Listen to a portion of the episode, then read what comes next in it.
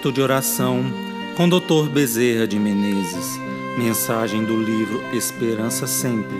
Psicofonia recebida pela médium Shirlene Soares Campos no Núcleo Servos Maria de Nazaré. Interpretada por Daniel Caetano. Música executada pelo violonista Eric Castanho e pela violinista Maria Clara Mesquita.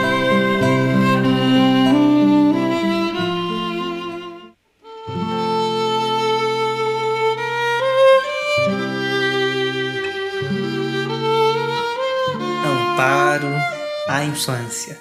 Somos seres humanos porque pensamos, e nossa habilidade de pensar é a maior prova de que somos seres superiores. No reino animal, o homem é a única espécie que raciocina.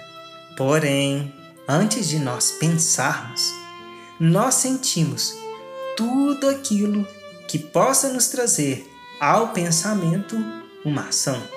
Sempre estamos movimentando as nossas células cerebrais com os mais diversos pensamentos.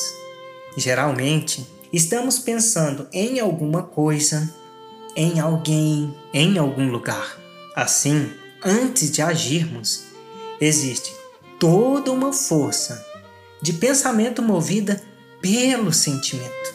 E o nosso sentimento pode ser de amor, de antipatia, de revolta, de não aceitação, de ódio, de mágoa. Mas, durante o processo de pensar, nós podemos usar o crivo do bom senso, da razão e medirmos todas as consequências que poderão advir de nossos atos. Numa época de total decadência moral, nós vemos que a sociedade num todo e aqueles que irão representar o futuro, que são os jovens, estão atordoados em pensamentos desequilibrantes, em viciações e em violência, porque não foram ensinados a disciplinar essa força mental e canalizá-la para o bem.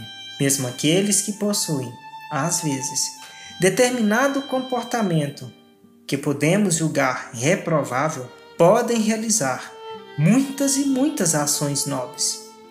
Isso ocorre porque possuem o desajuste apenas em um determinado comportamento, em um determinado setor da vida. Consequentemente, naquele comportamento específico reside o ponto a ser trabalhado, de modo a melhorar o seu caráter. Nós, Observamos isso desde a mais tenra idade. Se antes eram palavras que deveriam ser direcionadas para o aperfeiçoamento moral da criança, com o passar do tempo, passa a ser ações que perderão a direção, pois a alma passará a resgatar suas más tendências do passado. Por isso, não devemos deixar de evangelizar as crianças. Assim, é muito importante contrabalançar no mundo infantil esse mundo de luz, de caridade, de serviço ao próximo. Muitos superam, sem nenhuma ajuda espiritual, as dificuldades morais pelas quais são envolvidos no dia a dia. Mas esse comportamento não é padrão, é muito restrito, porque depende do caráter, da formação que a pessoa já traz de outras encarnações. Todavia, se a pessoa não traz no seu coração valores de outras encarnações, claro que ela irá reassumir através de pensamentos que ainda se manifestam em palavras na infância, o comportamento que terão depois como adultos. Por isso, lapidar a alma infantil é muito importante. Longe vemos o tempo em que Jesus, rodeado de crianças, dizia: Deixai vir a mim as criancinhas, porque delas é o reino dos céus.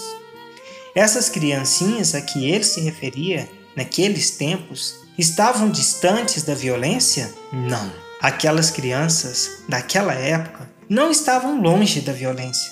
Elas passavam necessidades, tinham seus pais invadido, as controvérsias eram imensas, pois aprendiam que existia um Deus que fazia jorrar maná dos céus e um Deus que punia com apedrejamento em praça pública.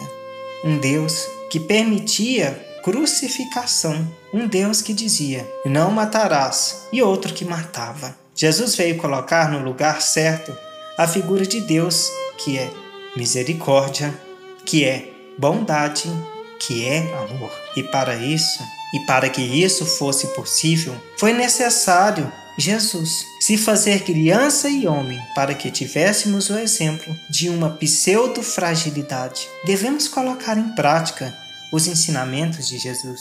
E para que isso seja possível, devemos vigiar nossos pensamentos, porque eles geram ações e geram outros pensamentos, e nós não podemos medir as consequências daquilo que diariamente jogamos sobre a alma infantil. Em vista disso, nos esforcemos em proporcionar bons exemplos às crianças, palavras nobres, ações caritativas, força, equilíbrio, porque mesmo que elas recuperem uma parcela de vidas pretéritas e tragam aquele ponto vulnerável em suas almas, é muito mais fácil dominarmos um ponto vulnerável enquanto são crianças do que quando crescerem e estiverem com a alma voltada por inteiro para o desequilíbrio.